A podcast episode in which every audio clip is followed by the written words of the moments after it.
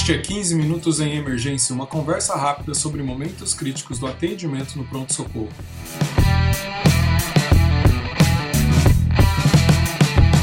Este é o podcast da Residência de Medicina de Emergência do Hospital das Clínicas da Faculdade de Medicina da USP.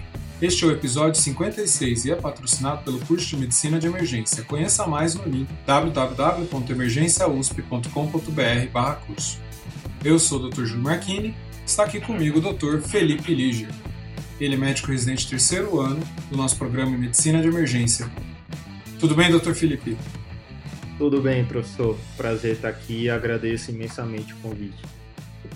Felipe, nós vamos falar de ventilação protetora. O que, que é isso? Qual a definição? Então, é interessante porque quando falamos de ventilação protetora, as pessoas logo pensam em volume corrente, né? Desde o estudo, desde o grupo ArdsNet, é, as pessoas sempre associam ventilação protetora a adotar volumes correntes é, idealmente próximos de um valor que não gere lesão pulmonar. Só que, entretanto, a gente não pode e não deve simplificar assim essa definição de ventilação dita protetora apenas pensando em uma estratégia que ajuste essa quantidade de ar que insuflamos no pulmão a cada minuto mas é necessário ir além, muito além. Antes de tudo, a ventilação com pressão positiva realizada através de maneira invasiva, que conhecemos hoje, sofreu um grande avanço na sua compreensão desde quando ela começou a ser implementada na prática médica. É, é interessante que quando a gente observa quais foram os avanços, é, é possível entender como que chegamos até o termo que discrimina esse episódio do podcast. É, logo no final do século XX, ah, começamos a perceber que a maneira que ventilávamos os pacientes, ou seja, com volume em corrente alto, e que para nós hoje é alto, mas naquela época era perfeitamente normal e aceitável, seria em torno de 10 a 12 ml quilo do peso predito pela altura, é, tinha um potencial de causar lesão pulmonar em um paciente que assim já tivesse, ou de causar uma, ou de, no caso, perpetuando a lesão de base, ou causar uma lesão pulmonar em um paciente que não apresentava. É, a primeira descrição de ventilação artificial data de 1543, mais ou menos, quando um médico ele inseriu um tubo diretamente na traqueia e ventilava os pacientes dessa maneira. É, só que desde 1543 até mais ou menos 1800, nenhum avanço foi feito em ventilação mecânica. E quando pensamos em ventilação mecânica, naturalmente pensamos em pressão positiva. Mais interessante que o primeiro uso generalizado é, da ventilação mecânica foi feita com pressão negativa que foram os famosos pulmões de aço durante a epidemia da poliomielite em 1928. Aí, a partir de mais ou menos de 1900, é, a pressão positiva ela começou a ser utilizada, mas inicialmente não em caráter invasivo. Foi através de dispositivos não invasivos que eram utilizados em mineradores de carvão que tinham intoxicação. E aí, isso, isso na verdade foi um grande marco. Por quê? Porque até então a insuficiência respiratória aguda ela era tratada de uma maneira muito muito desajustada para o que nós conhecemos hoje, que é o tratamento dito é, ideal. Ah, mas, ao mesmo tempo, também, a gente observa que hoje, quando nós tratamos um paciente em insuficiência respiratória aguda, principalmente hipoxêmica, ficamos muito à mercê da análise de gases arteriais. E quando começamos a utilizar a pressão positiva em 1940, em 1950, de maneira ampla e generalizada, ao mesmo tempo também desenvolvemos métodos refinados de mensuração desses gases arteriais. Então, de uma certa maneira, teve o seu lado positivo.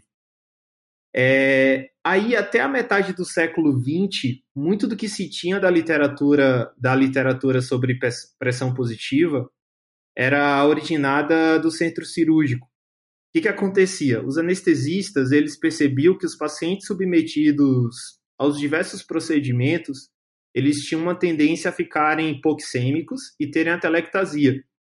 E embora a PIP O que é a PIP? Só para as pessoas poderem lembrar e entender. É a pressão positiva que eu aplico na via aérea do doente acima da pressão atmosférica para evitar com que o alvéolo colapse ao fim da expiração. E apesar deles saberem que a PIP poderia atenuar essa atelectasia e melhorar a hipoxemia, eles tinham muito receio devido às consequências hemodinâmicas. Então, até então, quando o uso da ventilação com pressão positiva começou a ser utilizado de maneira generalizada e ampla, como é que eles ventilavam esses pacientes? Eles basicamente ventilavam usando volumes correntes de 10 a 15 ml por quilo do peso corporal predito. E aí é interessante que quando as UTIs começaram a ser desenvolvidas, toda a estratégia de ventilação mecânica que era basicamente oriunda do centro cirúrgico foi transferida para essas unidades, para tratar uma variedade de pacientes com insuficiência respiratória. É, e aqui é importante a gente lembrar que em 1970 a 1990, nessas UTIs, era recomendado ventilar esses pacientes com volume corrente semelhante ao que era feito no centro cirúrgico, ou seja, 10 a 15 ml quilo do peso corporal predito. É, e a justificativa, a única justificativa que se tinha era, olha, foi assim que sempre fizemos e não teve nunca nenhuma evidência que era lesiva ao pulmão. E era basicamente assim que foi feito até então o corpo de, de, conhecimento vai se construindo aos poucos, né? Então a gente não pode ser é, extremamente crítico, assim. É, sim, do sim. mesmo do mesmo jeito que várias outras coisas, do mesmo jeito que a nossa pandemia agora, a gente está tá, tá construindo conhecimento aos poucos, a gente está observando isso acontecer agora. Perfeito. É, você está fazendo Perfeito. esse histórico aí, vendo como que as coisas foram acontecendo, né? Tinha a opinião de especialista, 10 ml por quilo. Acho que quando, quando eu fiz residência ainda era essa a recomendação. Quando eu fiz o R1 de clínica ainda tinha essa recomendação, sim. É, 8 a 10 ml por quilo de ventilação, não é? Acho que não é tanto tempo atrás. É. Mas é isso mesmo, professor.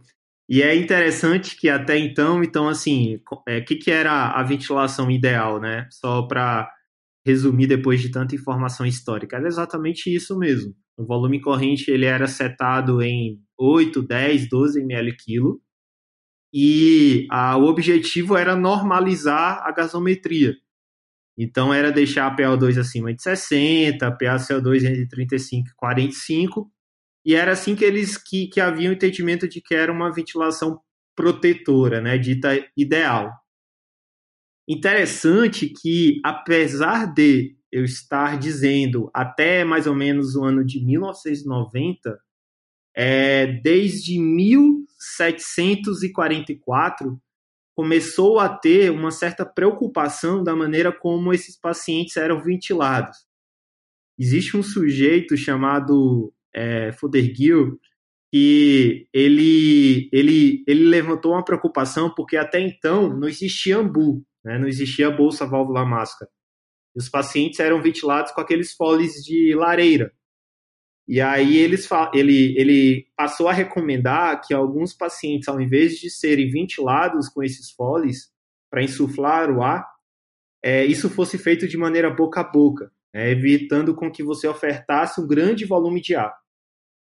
Em 1929, é, Leroy de Paris ele cunhou uma frase que é um pouco até inesquecível, né? Ele fala que ele falou que um fole na mão de ignorante é uma arma letal.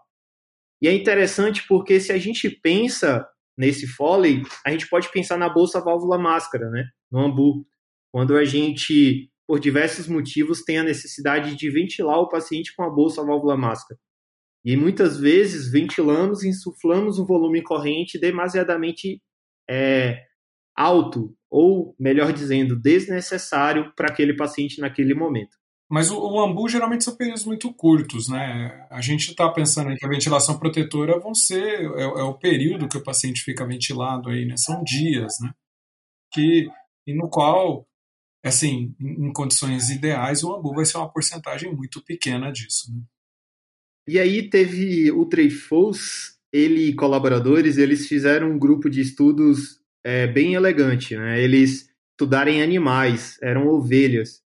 E aí ele tinha ovelhas que, que tinham um tórax relativamente rígido, então era um tórax não complacente, e por ser um tórax não complacente, eles não conseguiam insuflar muito volume, é, enquanto outro grupo de ovelhas tinha um tórax normal, com complacência normal, então eles conseguiam insuflar um gran uma grande quantidade de volume. E aí a moral da história, eles perceberam que quem recebia mais volume apresentava lesão pulmonar totalmente de quem recebia menos volume devido basicamente por conta do tórax rígido. E aí essas observações levaram ao conceito é, de duas entidades ou de dois termos que são inclusive necessários, essenciais para a gente entender como que a ventilação ela pode ser lesiva para o pulmão do ser humano, que é o stress e o strain. E, então, assim, basicamente o stress, ele é a pressão aplicada nos alvéolos. E ela é a pressão transpulmonar. A pressão transpulmonar, ela é a principal força que mantém os alvéolos abertos no fim da inspiração. E o que, que é o strain? O strain nada mais é do que o estiramento ocasionado pelo estresse, por essa força que eu apliquei nas unidades alveolares. Aí, quando a gente pensa no stress, na força que eu aplico e no strain, que é o estiramento, eu passo a conseguir entender alguns conceitos dentro do conceito geral de lesão pulmonar induzida pelo ventilador, seria o VILE. Então a gente passa a ter uma situação que a gente chama de volume trauma, que é quando eu gero um estiramento excessivo, seja ele dinâmico, devido ao volume corrente que eu estou oferecendo ao meu paciente a cada minuto, seja ele estático, devido ao volume pulmonar ao fim da inspiração. E esse, esse estiramento, tanto por um strain dinâmico como por um strain estático, a gente chama de volume trauma. E aí também perceberam que se os alvéolos eles começarem a fechar e abrir, fechar e abrir, fechar e abrir ciclicamente, isso também gera lesão pulmonar. E isso eles cunharam como atelec trauma. E aí, com o desenvolvimento das pesquisas sobre os efeitos nocivos da ventilação mecânica, eles concluíram que o strain estático e dinâmico, a abertura e o fechamento cíclico, no caso volume trauma e atelectrauma, respectivamente, eles ativam a via inflamatória mecanosensível. Então, se você ventila alguém de uma maneira não ajustada ao paciente, ou que não obedeça a ventilação dita protetora. Nós vamos chegar à conclusão do que seja exatamente. É, nós podemos e acabamos por causar uma lesão pulmonar inflamatória. Então, se um paciente ele já tem uma, vamos considerar aqui uma sepse de foco pulmonar, uma pneumonia bacteriana, é, e eu, ele necessita de via aérea definitiva, de ventilação mecânica com pressão positiva, se eu não ajustar adequadamente essa ventilação, essa ventilação ela vai acabar perpetuando a lesão de base do paciente. Da mesma maneira que se eu ajustar a minha ventilação, eu consigo, inclusive, em muitos casos, em um caso, no caso que já desenvolveu um edema pulmonar inflamatório, eu consigo infrarregular essa via inflamatória mecanosensível. Então, a partir do reconhecimento de uma entidade chamada ARDES, é, toda a pesquisa sobre como ventilar de maneira protetora as pessoas acabou se acelerando. E muito, ou quase tudo do que temos de ventilação protetora é, acaba vindo de estudos que tentaram encontrar uma forma adequada de ventilar os pacientes com, com SARA. Tem várias peças do quebra-cabeça que estão montadas. Agora, a entidade, né, VILE, ela é uma coisa que é predita, é uma coisa que acredita-se que ela existe mas ela não é comprovada. Só que ela é uma boa racionalização para algumas coisas que são comprovadas. O, né, tem uma contribuição de pesquisadores brasileiros, acho que muito importante, é, o professor Marcelo Amato, professor Carlos Carvalho, é, que publicaram em 2015 no New England. Né? É, o conhecimento, então, era ventilar os pacientes com, com volumes altos. É, a, a, a PIP ela era debatida e relativa, mas não, não se dava tanta importância. E começar, começaram a ter a preocupação de que o ventilador poderia causar mal. Né? E aí, com o reconhecimento da ARDS, desde a sua primeira descrição, lá em 1967, é, até o consenso de Berlim, que acabou definindo de fato o que, que é SARA, o que, que é ARDS, né? Ah, muito do que muito da ventilação mecânica, o estudo, a aplicação acabou sendo acelerado absurdamente. E o Brasil, de fato, através do professor Carlos Carvalho, professor Marcelo Amato, é pioneiro nessa área. Então, assim, é, muitas pessoas podem estar se perguntando, mas espera aí, o que, que é, é SARA mesmo? O que, que é ARDS? Que basicamente é a mesma coisa. Então, é, até o consenso de Berlim, SARA ela era uma condição é, que já se conhecia, que já era reconhecida como uma doença inflamatória, que gerava um edema pulmonar inflamatório por quebra da barreira alvéolo capilar, mas também existia uma entidade chamada de lesão pulmonar aguda, o que hoje, para nós, é o que nós conhecemos como SARA leve, né? a relação ali 201 a 300 seria o que antigamente, antes do consenso de Berlim, era lesão pulmonar aguda, que inclusive é, muitos pacientes com esta definição foram incluídos em um grande estudo que foi publicado em 2000 no New England, que nós vamos falar logo mais. Então, é, dentro do que a gente conhece hoje de, de SARA, né, e de todo o desenvolvimento das tentativas de terapia, é, isso acabou acelerando bastante o conhecimento de ventilação mecânica. Os estudos em animais eles começaram a mostrar que talvez essa ideia de ventilar o paciente com alto volume corrente, com o objetivo de normalizar a gasometria, ela fosse um pouco equivocada, né? E que reduzir o strain dinâmico, ou seja, o volume corrente que eu oferto a cada minuto, e o estático, ou seja, o volume pulmonar ao fim da, da inspiração, talvez seria a melhor forma de ventilar o paciente e não causar mal. Ou seja, a hipótese era totalmente antagônica ao que até então vinha sendo feito, né?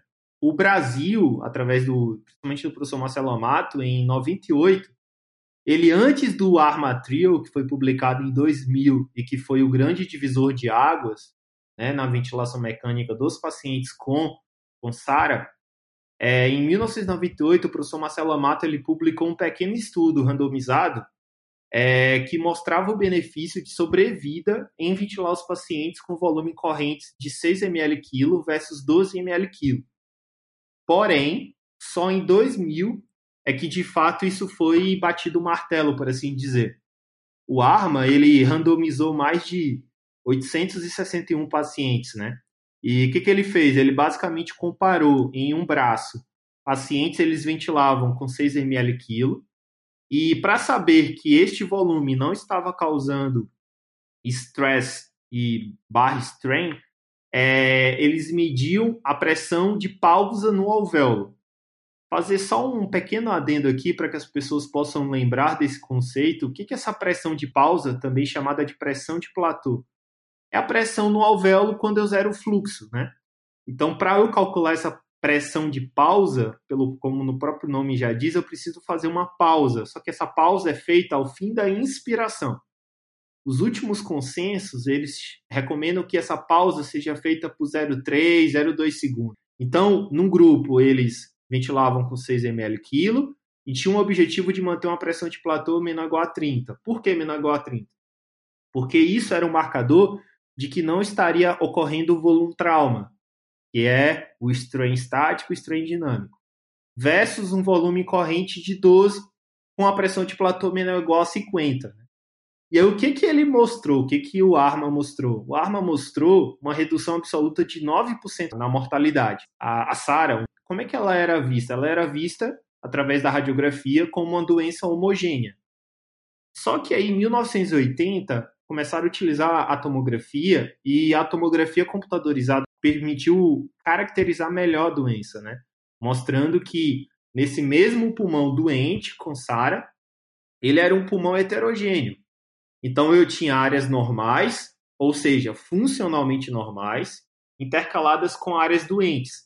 E aí isso trouxe o conceito de baby lung, né? E por que baby lung? É basicamente porque a porção funcional desse pulmão doente ele era comparado a um pulmão de uma criança de 5 a 6 anos. Então, esse conceito de que este pulmão ele não era homogêneo, ele era heterogêneo, o volume pulmonar funcional ele era pequeno, para 6 ml quilo, será que esse 6 ml quilo é sempre ajustado de maneira fixa, porque assim se mostrou ser benéfico, será que de fato ele é tão benéfico assim? Então, o professor Marcelo Amato, é, encabeçado, né, na verdade, pelo professor Marcelo Amato, em 2015, ele publicou o artigo no New England, no qual ele fez uma reanálise né, de, de estudos prévios que envolviam mais de 3 mil pacientes, pacientes e ele comparou um outro marcador, que era drive pressure, né, que é justamente a pressão de pausa menos a PIP, ou seja, a pressão de platô, que eu meço ao fim da inspiração, quando eu aperto lá a pausa inspiratória por 0,3 ou até um segundo, menos a PIP que eu que ajustei no ventilador. E ele falava que essa drive pressure ela tinha relação com a complacência do pulmão. Né? Ou seja, se a complacência de um pulmão ela é baixa, reduzida, 20, 25, talvez dar 6 ml quilo com uma PIP guiada pela PIP table, seria um valor, pode chegar a valores extremamente altos, como 18, 20, 24 de PIP, isso ainda assim cause vile, isso ainda assim pode causar lesão pulmonar induzida pelo ventilador. E aí, reanalisando esses dados de mais de 3 mil pacientes, qual foi a conclusão do professor Marcelo Amato e dos colaboradores? De que, na verdade, era drive pressure e não a pressão de platô ou volume corrente que se associava à sobrevida. Então, a partir de então, é, foi passou a ser defendido, né? E ventilação protetora não era simplesmente adotar um volume corrente de 6 ml quilo com a pressão de platô menor ou igual a 30 centímetros de água. Mas era, na verdade, você ventilar o paciente de maneira individual, de acordo com a mecânica respiratória dele. Mas, se nós pegarmos, o, por exemplo, o último consenso europeu é, sobre o assunto, ele não, ele não, não recomenda que eu utilize a drive pressure para guiar a minha estratégia de ventilação, porque na verdade foi uma análise retrospectiva, né? Isso é discutível e na COVID, que todos nós tivemos a, a vamos dizer assim, a, a, a vivência tão intensa, né? Porque a quantidade de pessoas que nós tivemos que ventilar, uma doença que em várias pessoas se apresentava de maneira tão heterogênea, né? Mesmo que afetasse o mesmo órgão, no caso o pulmão, mesmo que gerasse insuficiência respiratória hipoxêmica e etc. É, o que, que a gente viu, por exemplo, no, na COVID? A gente viu pacientes que tinham preenchido os critérios de SARA, mas que quando eu calculava a mecânica respiratória, a complacência era normal. Ou seja, SARA é uma doença que caracteristicamente a complacência é reduzida. Enquanto eu tinha pacientes com COVID que preenchiam os critérios de SARA pelo consenso de Berlim e tinham complacência reduzida.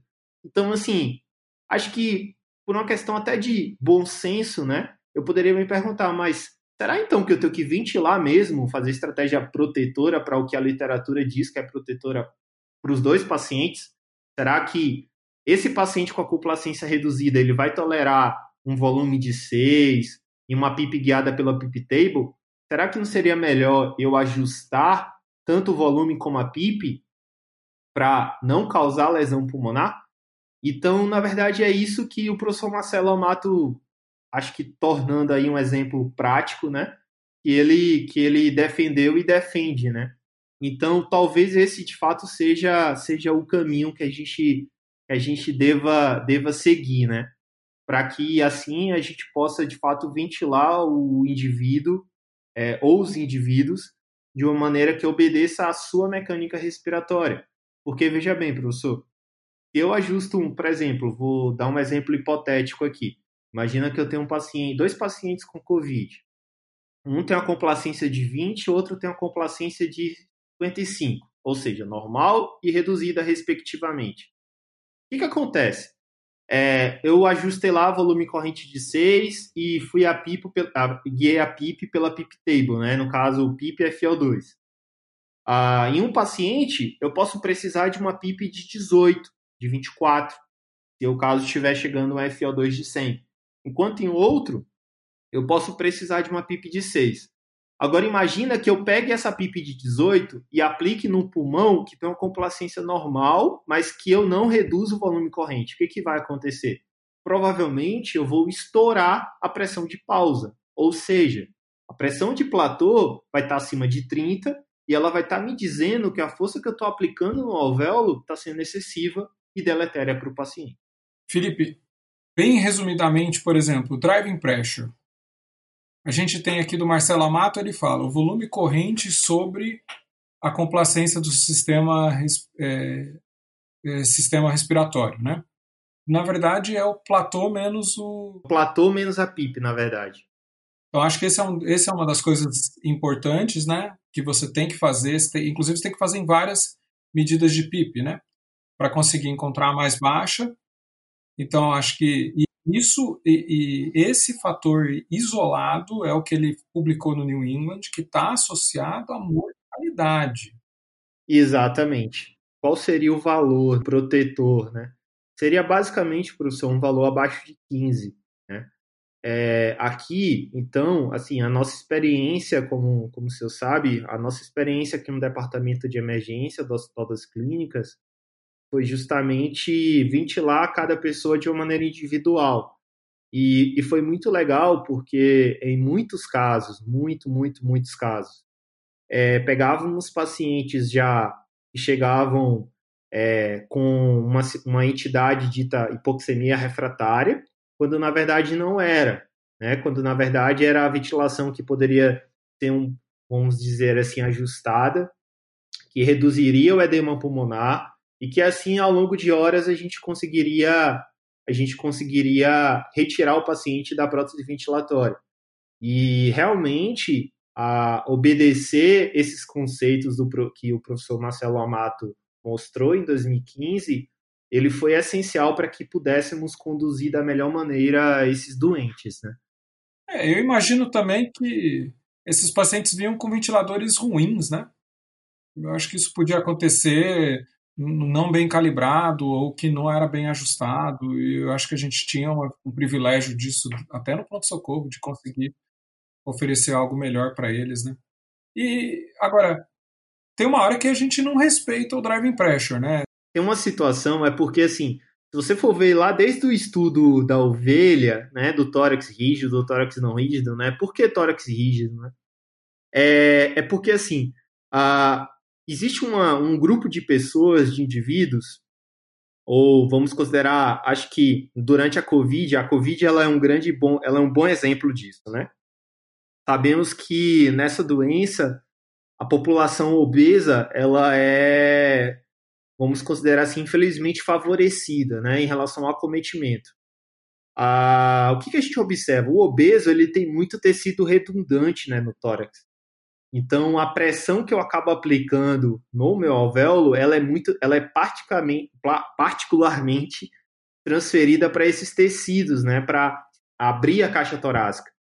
Então, o obeso ou qualquer situação que eu tenha um tórax não complacente, o aumento da pressão intraabdominal, são situações que a drive pressure e a pressão de platô, elas acabam não sendo tão fidedignas assim se está acontecendo lesão pulmonar induzida pelo ventilador ou não. Então, são situações que o ideal, o ideal, o ideal, é claro que a gente precisa entender que eu estou falando do que seria o ideal, seria medir a pressão pleural, porque assim, de fato, saberíamos a pressão transpulmonar, ou seja, saberíamos de fato a força aplicada, o estresse aplicado nas unidades alveolares. Mas, infelizmente, a gente sabe que isso é uma situação um pouco difícil de ser feita. Assim como a gente às vezes queria saber a pressão dentro do ventrículo esquerdo no final da diástole, né? Exatamente. É, também tomar cuidado com a acidose, né? A gente tem que tomar cuidado com a acidose respiratória, né? Acho que assim, vamos, vamos usar sempre a, a, a Covid, né, como exemplo. Quando a gente pensa em entubar esses pacientes, se a gente acopla esses pacientes na VNI, por exemplo, a gente acaba tendo como medir o volume corrente, frequência respiratória, e a gente calcular o volume minuto, nós vamos perceber que esses pacientes chegam a fazer volumes minutos extremamente altos, né? 18, 16 litros por minuto.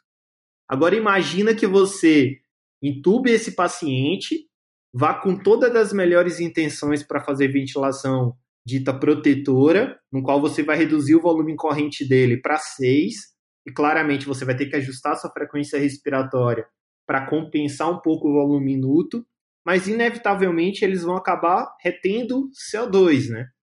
Então essa hipercapnia, porque antigamente não se aceitava. Antigamente era ventilar com volumes altos e normalizar a gasometria. A gente precisa ter um entendimento de que vai ser uma consequência da minha estratégia protetora em muitos pacientes a retenção de CO2 e que de maneira objetiva e clara não vai ser o valor do CO2 que vai limitar a minha estratégia protetora, mas vai ser o valor do pH. A gente sempre tem que checar o valor do pH antes de setar uma estratégia protetora. Porque se eu seto um volume minuto baixo em um paciente que já tem uma acidemia, porque ele tem tanto uma ele tem, por exemplo, uma acidose metabólica grave que eu não vi, é bem possível que ele acabe evoluindo para uma acidose respiratória também, ficando com um pH ameaçador à vida. Então devemos sempre estar atentos a isso. Excelente. Felipe, você quer fazer uma mensagem final? Eu tenho um entendimento hoje de ventilação mecânica, conceito protetor, algo muito individual. Eu não diria que é só ajustar o volume corrente para 6 ml quilo. Eu diria, na verdade, que é obedecer à mecânica respiratória do paciente que eu estou ventilando. Claro, obedecendo o que os estudos classicamente mostraram é reduzir mortalidade. Então, manter a pressão de platô abaixo de 30, é, obedecer o conceito do baby lung, saber que é um pulmão heterogêneo, utilizar drive pressure, porque são todas ferramentas que quando eu utilizo de maneira individual, eu consigo ajustar e beneficiar o paciente. Eu acho que essa é a mensagem final. Muito bom. Pessoal, esse podcast é um oferecimento do curso de Medicina de Emergência da Universidade de São Paulo, em parceria com a Escola de Educação Permanente do Hospital das Clínicas e da Manoli Educação. É, você pode conhecer mais no www.emergenciausp.com.br barra curso. O curso iniciou em abril, a gente já teve é, cinco módulos que né, que já foram liberados, mas você pode ainda entrar a qualquer momento do curso, você vai ter acesso a todos os módulos prévios e aos novos na medida em que eles forem é, sendo liberados na plataforma. Se você gosta do nosso podcast, por favor, nos avalie onde você nos escuta, seja no iTunes, Spotify, Stitcher, Deezer ou no YouTube, que é a nova plataforma. Mande feedback para 15minutos.emergência.gmail.com. Siga-nos nas redes sociais. Dr. Felipe Liger está no Instagram em arroba underscore.